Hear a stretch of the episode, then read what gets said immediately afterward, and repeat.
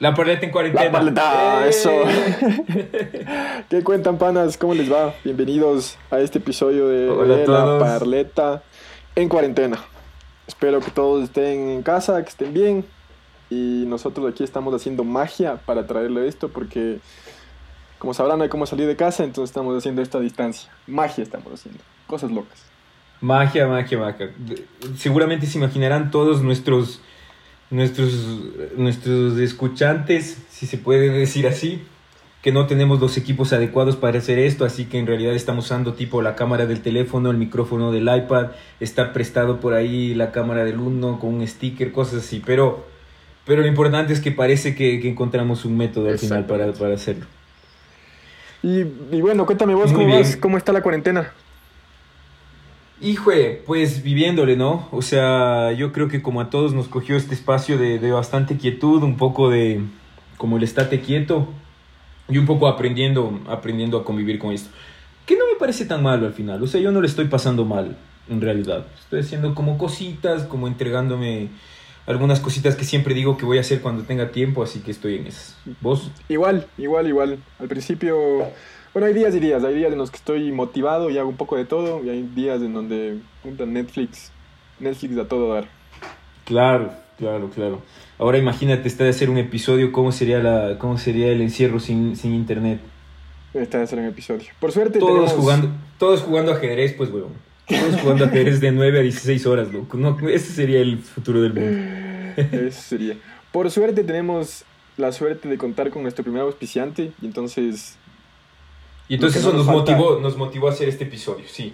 exactamente. Y lo que no nos falta es una buena cerveza itinerante.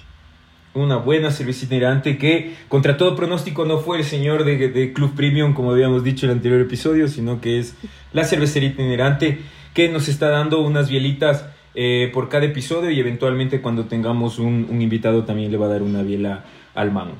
Yo estoy tomando una biela que es una dorada ámbar que se llama Aniñada Pasiva Agresiva. Es de estilo American Pale Ale, ligeramente maltosa y un dulce medio tostado. Gran nombre. No, gran nombre. Y gran biela además, ¿ah? Saludcita. Eh, la mía tiene un nombre un poco más polémico. Es Two Girls One Cup. Eh, para los noventeros sabrán por qué es polémico el nombre. Eh, y esta es una Indian Pale Ale que tiene una cantidad más grande de lúpulo y tiene un toque floral de... Déjame ver, ¿qué será?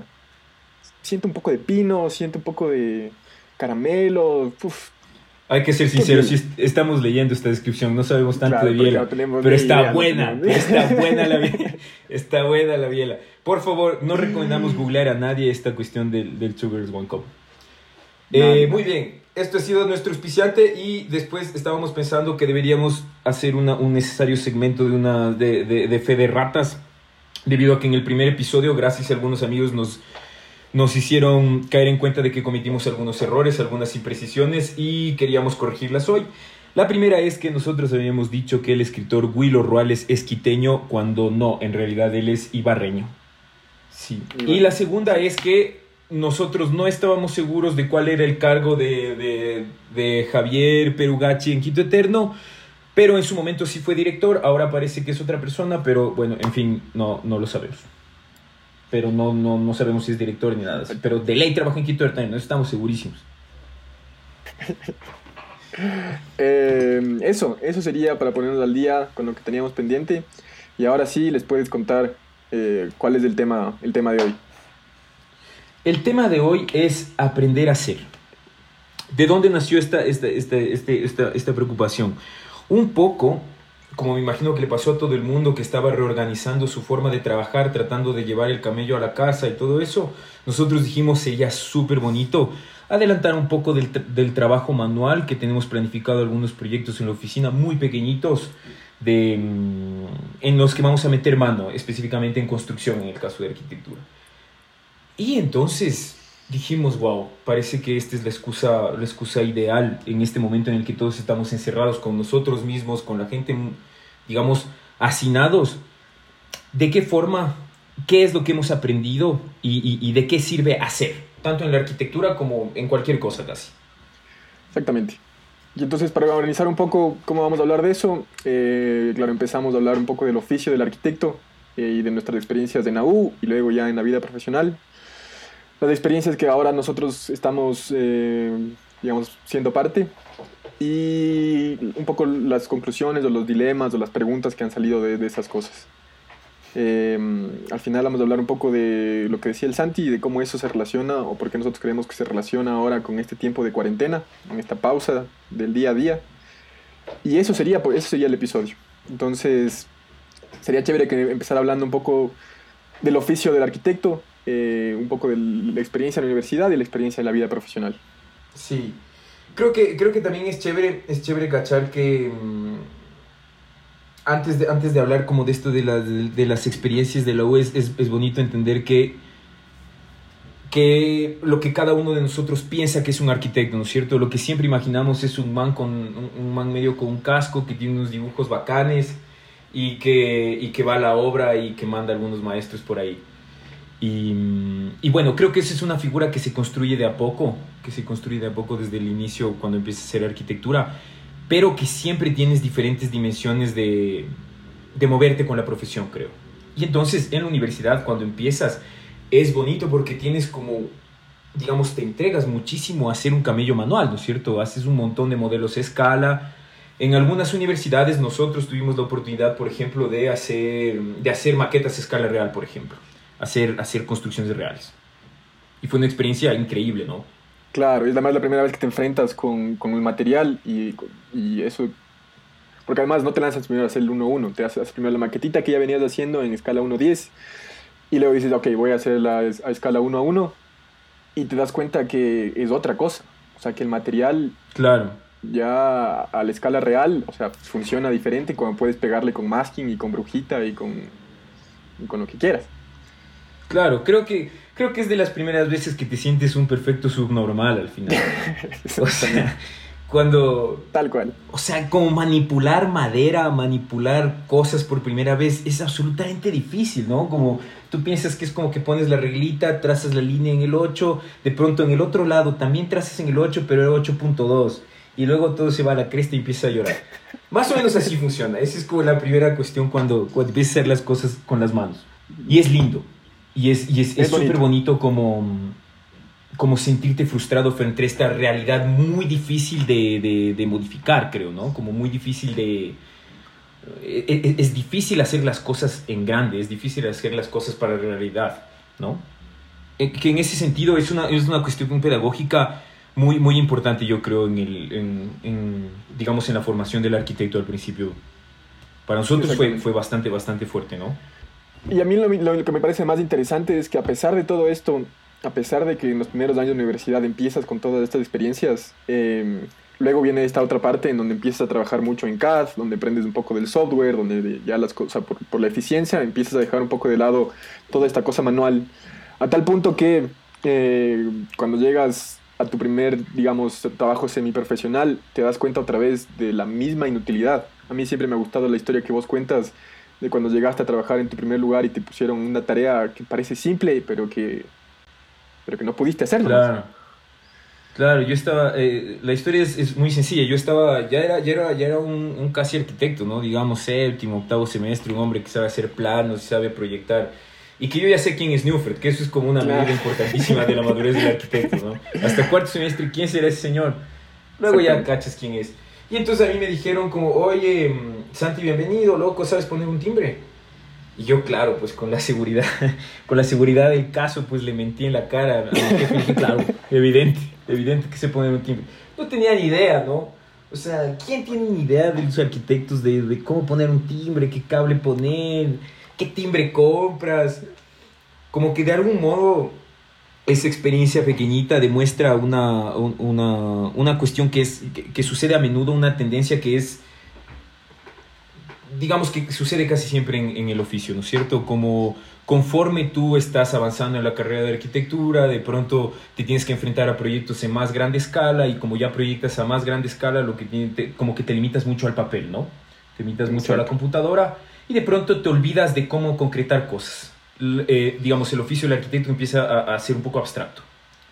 Exactamente. Em, a mí me pasó, en cambio, que tuve la suerte, de igual en, la universidad, en la, católica en la que yo estaba, tuve la suerte de estar con, en un taller con, con el David Gangotena y con el, con el David Barragán y el Pascual Gangotena. Eh, ¿Qué podemos decirles David Gangotena para que todos sepan quiénes son de hoy en adelante? Exactamente. Eh, y tuve la suerte de que ellos armaron un taller que precisamente impulsaba esto de salir de la, de la clase y de salir de esta, de esta cosa del papel y de ver precisamente esas cosas que tú escribes en el papel, verlas luego construidas. Entonces fue un taller donde 20 estudiantes de arquitectura construyeron una casa comunal, una casa barrial.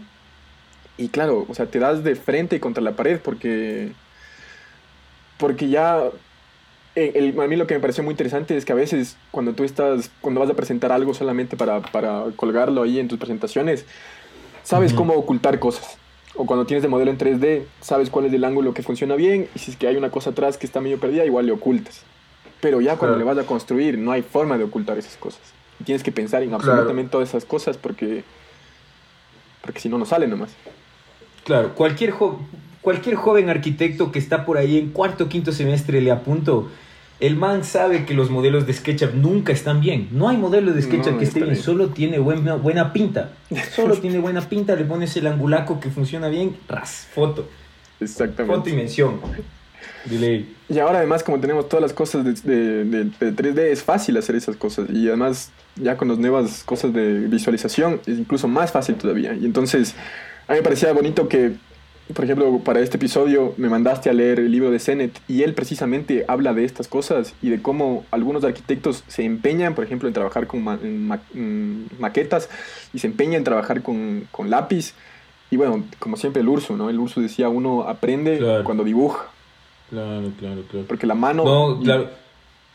La mano sabe. cualquier persona, cualquier persona que le recuerde al Urso recordará esa, esa, esa fabulosa frase que el man decía, yo no cacho de conceptos, tampoco cacho mucho de computadoras. Ah, pero yo sí sé poner un ladrillo encima del otro. Y claro, y tú te quedabas con la cara medio rojo porque en realidad no sabes poner un ladrillo encima del otro, pues ya, ya mismo eres arquitecto. Exactamente. Y creo que una del... Y, y, y, y, creo que habla en este libro, ¿cómo se llama? El, el artesano se llama, ¿cierto? De Exactamente. Sí.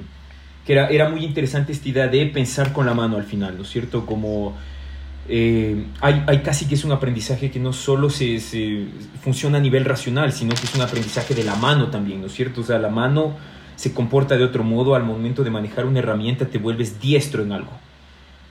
Y sabiendo que toma un montón de tiempo también, ¿no? Exactamente. Justo habla de la destreza. Es una cuestión de la destreza. ¿sí? Em, y que la destreza se requiere solamente haciendo una cosa varias veces, una y otra vez. Y entonces, mientras más dibujas, el man dice, más fácil para ti se, se vuelve resolver problemas eh, al dibujar. Y además encuentras nuevos problemas cuando ya te vuelves más diestro. Entonces es como un ritmo de siempre estar solucionando problemas y encontrando nuevos, solucionando problemas, encontrando nuevos. Y eso al final es lo que genera la destreza. Eh, está muy interesante. Em, y un poco eh, dentro de estas reflexiones, por ejemplo, es que han habido experiencias en las que nosotros hemos participado, como los talleres de construcción. Sí, sí, que, fue, que, son experiencias que, em, que digamos, creemos que no son convencionales, o sea, creemos que a, menos que nosotros las hayamos buscado provocado en general, no suceden en la vida del arquitecto, ¿no es cierto? Esta cuestión de que cuando estás en los finales, de que se vuelve la arquitectura cada vez más abstracta, cada vez más de papel, creo que se prolonga ¿no? en la vida profesional. O sea, como que comienzas y en la vida profesional, de, digamos, de cualquier arquitecto promedio, la mayor parte del tiempo vas a estar proyectando. En su momento estarás dirigiendo una construcción, pero tu contacto con el material no existe. En general, o es, es muy reducido. Y entonces a nosotros nos sucedió que tuvimos algunas oportunidades de, de meter mano en la construcción y nos volvimos a sentir ineptos, pero de algún modo ese, digamos, esa catarsis de aprendizaje fue súper útil para nosotros, ¿no?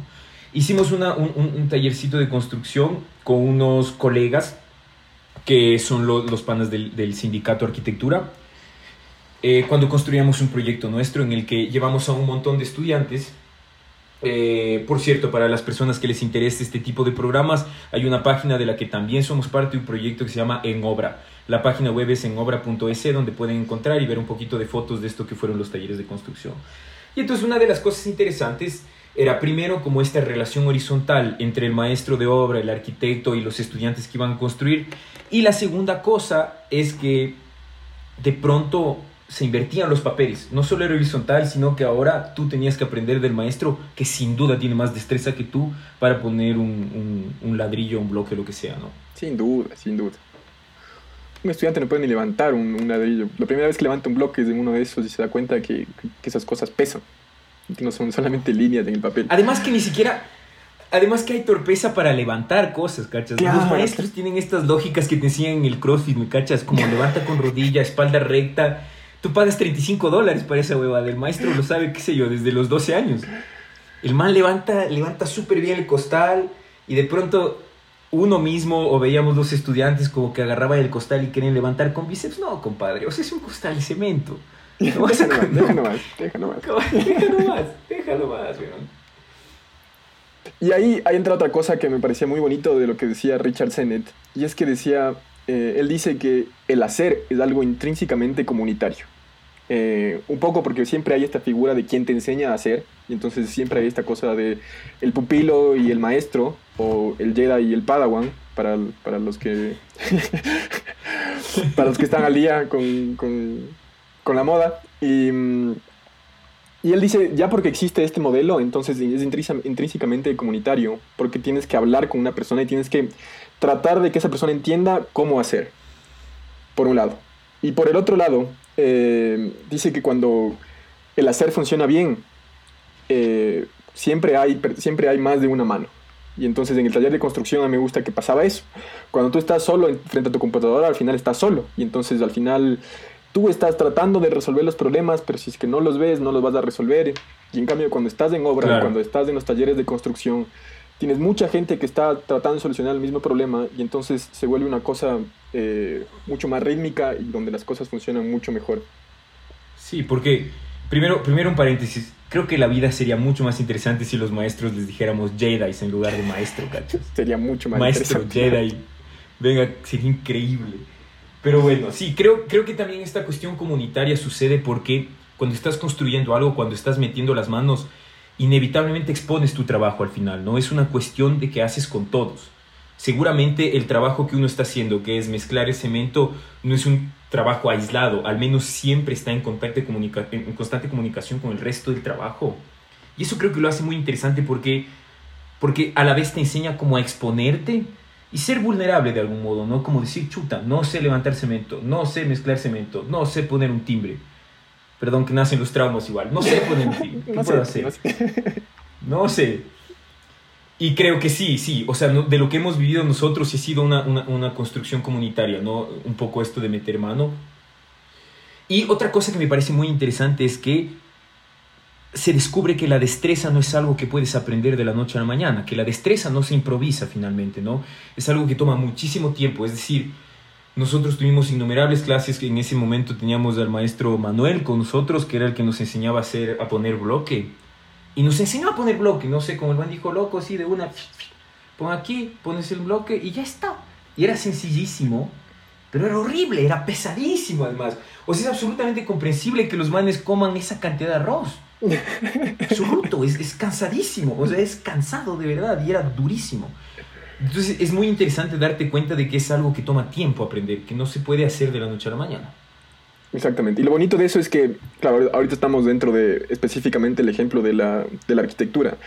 Pero otros ejemplos que igual son fáciles de entender es de los músicos, por ejemplo. O sea, un músico, eh, la única forma que adquiere destreza es tocando la guitarra y tocando la guitarra y tocando la guitarra mil veces hasta que lo que le llaman la memoria, la memoria manual, donde ya la mano parece que ya se acuerda cómo hacer esas cosas y, y eso, solo, eso solo pasa, como vos dices, con mucho tiempo. Sí, sí, y además pasa con una, una, cuestión, creo que em, el hecho de que pase con mucho tiempo implica que tú tienes que tener paciencia y también tienes que ir de a poco, ¿cierto? Es decir, si yo estoy tocando la guitarra, no creo que deba apuntar a tocar Silvio Rodríguez y cantar, ¿no es cierto? Tercer mundo, R70, bajémosle dos. Como cualquier canción de Kermés, tengo que empezar por ahí a cantar, ¿no es cierto? Exactamente. Te bajas, te bajas del internet las, las, notas sol, do y re, y ahí, ahí vas.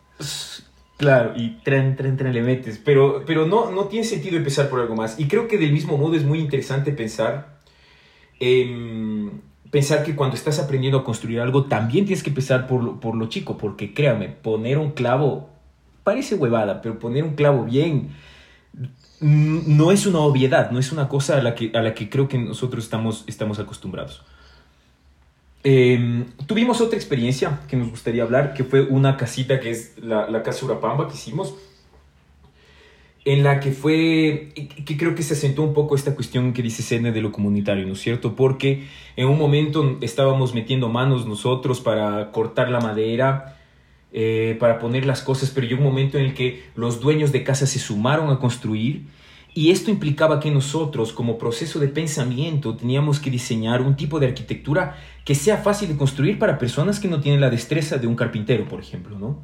Que creo que es un proceso mental muy interesante porque te enseña dos cosas. Primero, que tienes que pensar en cosas que, que tú puedas construir y por otra parte, que de algún modo te crea cierta empatía mental, digamos, casi que tú empiezas a diseñar de forma más coherente, ¿no es cierto? Con las herramientas que tienes aquí, de modo que sea una cuestión fácil de hacer. Y creo que ese proceso mental es necesarísimo, sobre todo para, para mm, no sé, para realidades donde no tienes, no tienes la tecnología más avanzada del mundo, digamos, ¿no? Exactamente. Y por eso es que, y por eso es que además estos arquitectos que nosotros personalmente respetamos y, valoramos y admiramos, como Solano Benítez, o sea, es un tipo, es un tipo que hace de un tipo que él siempre hace, habla de hecho de este hablar extraordinario.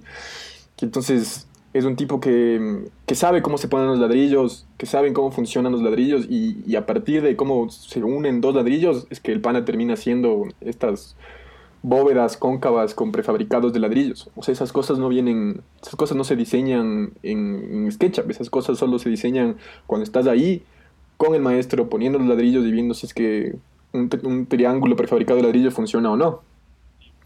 Sí, sin duda. O sea, sin duda es una, cosa... Mm, creo que últimamente es, un poco polémico esto de aprender haciendo porque, porque de ninguna manera queremos decir, y creo, y, creo que eso tenemos muy claro, que, que, el aprendizaje es la única fuente de saber, ¿no? Porque de algún modo detrás de nosotros un montón de gente que ya hizo cosas y que y que, ya tiene muy claro cómo se hace, ¿no es cierto? Y ha escrito libros y hay manuales y todo. El Francisco Ursúa mismo también decía que todo está hecho. Nuestro deber como arquitectos es aprender a copiar bien. Y entonces, creo que, o sea, creo que tiene razón, ¿no? Claro, que, es que el Ursu siempre tenía razón. El Ursu siempre tenía razón. ¿en, qué, ¿En qué situación ese hombre no tenía razón, Dios mío? ¿En qué situación no tenía razón? No, increíble, increíble. Increíble. Em, no, era, era como, como, es interesante porque creo que cuando aprendes a hacer, también representa un ejercicio de humildad en ese sentido, ¿no es cierto? En humildad, porque aprendes que, que la innovación por la innovación no tiene sentido. Mm.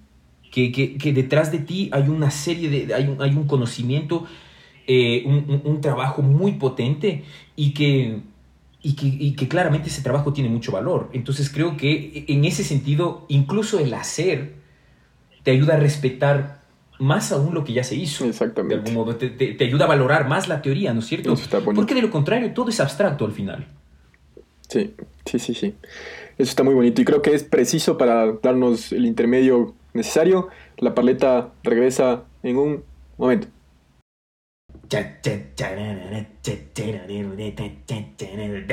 La paleta de vuelta. ¿Qué más, panas? Estamos de vuelta. Ya volvimos, estamos tomando bielita, bielita y echando un dorito. Sale. Eh, Saludos, chicos, muchas gracias por las bielitas, están buenas, buenas, buenas. Por favor, si encuentran cervecería itinerante, como somos malas personas para hacer auspicios, no le preguntamos a Lucho cómo conseguir la cervecería itinerante, pero si quieren saber, escuchen el próximo episodio, de ley sabemos. de ley sabemos en el próximo episodio. Eh, Sí, bueno, después de todo, como, como, como toda esta reflexión de, de, cómo nos ha servido, de cómo nos ha servido el hacer, creo que, creo que nos gustaría compartir un poco cómo funciona esto en nuestras experiencias actuales, sobre todo a manera de, a manera de, de nuevo, como siempre hemos dicho, de, de zafar nuestros dolores, ¿no es cierto? Fíjense que nosotros, a pesar de ser un colectivo de arquitectura que modestamente tiene un par de años de experiencia, recientemente eh, trabajamos en una minga, en la que recuerdo que estábamos un montón de personas trabajando con madera en un cuarto, en un cuarto, en un cuarto relativamente cerrado, tenía un par de ventanas, íbamos a trabajar con madera y a nadie se le ocurrió llevar una mascarilla. ¿ya? Es una inocencia enorme, eh, porque, porque creo que a cierta, en cierta medida un carpintero le debe dar ternura que yo le cuente esto. Si hay algún carpintero y se está riendo, por favor escríbenos. Eh, porque sí, en realidad éramos 20 personas, de los cuales nadie llevó mascarilla y al día siguiente todos, pero sin excepción, estaban enfermos de la garganta. Porque claro, te estás tragando un montón de acerrín. Naturalmente estás tragando acerrín, compadre. Y creo que, creo que es bonito que se repite, ¿no? Que no es una cosa que, que, que, aprendes y ya estás, lo lograste, ¿no? No, no, no. Porque Menos mal no nos volamos dedos, no hemos hecho nada. La siguiente vez, capaz te pasa lo mismo. Ahora que estamos con esto de hacer unos mueblecitos, quién sabe si no nos pasará lo mismo. Porque, claro, porque uno, uno aprende a la mal. Uno aprende repitiendo, de nuevo. Uno aprende a mal. Creo que eso, eso eh, al menos nosotros en nuestra experiencia, lo que estamos haciendo ahora es procurar. De ningún modo, de, de ningún modo tenemos que pretender que nosotros somos, eh, somos personas con destreza como para hacer algo. No somos carpinteros, no somos constructores, digamos, no somos maestros de obra pero en la medida de lo posible empezamos a meter mano en las cosas más sencillas y también modificamos un poco nuestra manera de pensar, nuestra manera de proyectar para que las cosas sean lo más simples posibles, ¿no es cierto? De modo que casi siempre pensamos, a ver, si yo fuera el maestro de esto, para no orinarme los pantalones, ¿cómo tendría que diseñar esto? Y así lo tratamos de hacer. Y así tratamos de hacer. Tratamos, porque... Claro. Siempre, siempre, por ahí sí hay miedo, ¿no? Igual. Claro, claro. ahora, por ejemplo. Oye, ¿cómo se hará esto, Por ejemplo, ahora estamos tratando de diseñar con caña y, claro, nunca hemos puesto. Nunca hemos hecho una boca de pez. Hemos visto qué es, pero como si no hemos hecho, ¿cómo, ¿cómo funcionará? Y entonces ahí, como siempre, llamar a los panas, llamar a los que sí saben, llamarle a Barraganga en Gotena otra vez que colite. Y ahí, de nuevo, esta figura del maestro, del, del Jedi y del Power del Jedi y del Padawan. Creo que es, es, chévere, es chévere tener, tener ese... De tener, de tener un Jedi por ahí, sea quien fuere. Y también, y también me parece bonito como... Algún rato deberíamos hacer una, una, como una especie de, de encuesta estadística. A ver, ¿cuántos arquitectos saben que es un formón? Ele, imagínate que no supiera nadie, ¿cachas? Y nombres de herramientas raras y cosas así.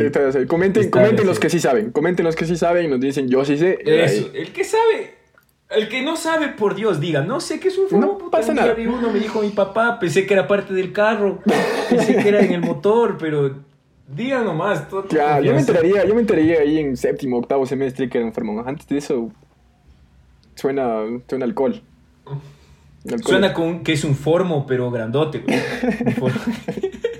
creo que un formo. Es... Bueno, pero ahora, ahora creo que hay que, hay que cachar ¿por qué diablos hablamos de esto en la cuarentena, no es cierto? O sea, ¿en qué, de, dónde viene esta idea de hablar de esto, de hacer en la cuarentena? Y creo que viene precisamente de, de, este momento en el que nosotros estamos encerrados y que, y que creo que es el momento de hacer. Exactamente. Precisamente. Es el momento de hacer y en este sentido no es solo hacer en arquitectura, ¿no es cierto? Es el momento de, como que casi que es una invitación nuestra para decirles que prueben, dañen, hagan una cosa, de ley va a salir mal, pero de ahí van, van a adquirir un 0.01 de destreza que eventualmente va, va, va, va, va a hacer que mejoremos en lo que sea, ¿no es cierto? Y de nuevo, ahí conectando con lo que decíamos antes de Zenet. Zenet, por ejemplo, la artesanía la define de la forma más amplia posible. Él dice, es, la artesanía es un trabajo bien hecho. Es una persona que se esmera porque su trabajo esté bien hecho. Y entonces ahora que estamos justo en esta época donde todo paró, donde tienes todo el tiempo del mundo para hacer, me parece que es, es un tiempo muy bonito precisamente para encontrarle ese cariño al trabajo, ese cariño para, sí, o cocinar, para darte el tiempo de cocinar, algo rico. Estoy seguro que todos nosotros vimos ese video de Tasty de que la man hace pollo teriyaki. Claro. Parece fácil. Y le pone unas salsas locas y que y tú dices, ah, dile hago. Pero es bonito porque te encuentras con, con, con, paralelismos súper chéveres de la arquitectura, ¿no es cierto? Porque ahí en los ingredientes rápidamente sale como si necesitas salsa teriyaki de tal marca, eh, azafrán de tal marca, y luego dices, hijo de puta, no, aquí no hay azafrán.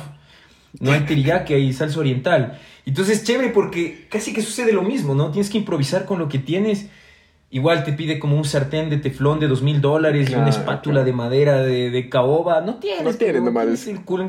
uno mezcla con el cuchillo, y daña el sartén Ay, el por, teflón. eso los sartenes, por eso los sartenes duran seis meses. Claro, es, por eso los sartenes duran seis meses. Entonces, creo que es importante este momento en el que nosotros estamos encerrados como para intentar, para intentar lo que sea, para intentar eh, hacer el pollo teriyaki de Tasty, o para intentar hacer ese mueble, o para intentar al fin tocar una canción que no sea de tercer mundo. Exactamente. Qué bonito. Creo que ese momento, y de no entregarnos sobre todo a Netflix, ¿no es cierto? O sea, chuta, no hay que entregarse todo el día ahí, no hay que entregarnos a la, al abandono, ¿no es cierto? Lo más jodido es empezar y creo que, creo que ahorita que estamos en cuarentena dejemos de pelear con los panas y más Tal bien... cual, tal cual.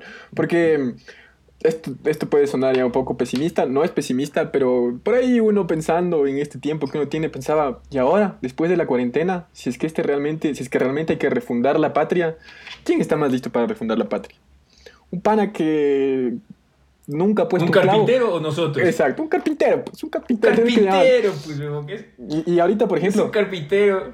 Ahorita, por ejemplo, me parece muy bonito que es, nos hemos dado cuenta, o yo me he dado cuenta, que es precisamente esta gente la que ahora es indispensable para, para, para este tiempo. O sea, nosotros tenemos que quedarnos en casa, De pero hay, hay los técnicos que están ahí haciéndose cargo que nos llegue el agua, está ahí la gente que recoge la basura, entonces, y es toda esta gente que, que, que- que hace y que pasa un poco desapercibida en el día a día.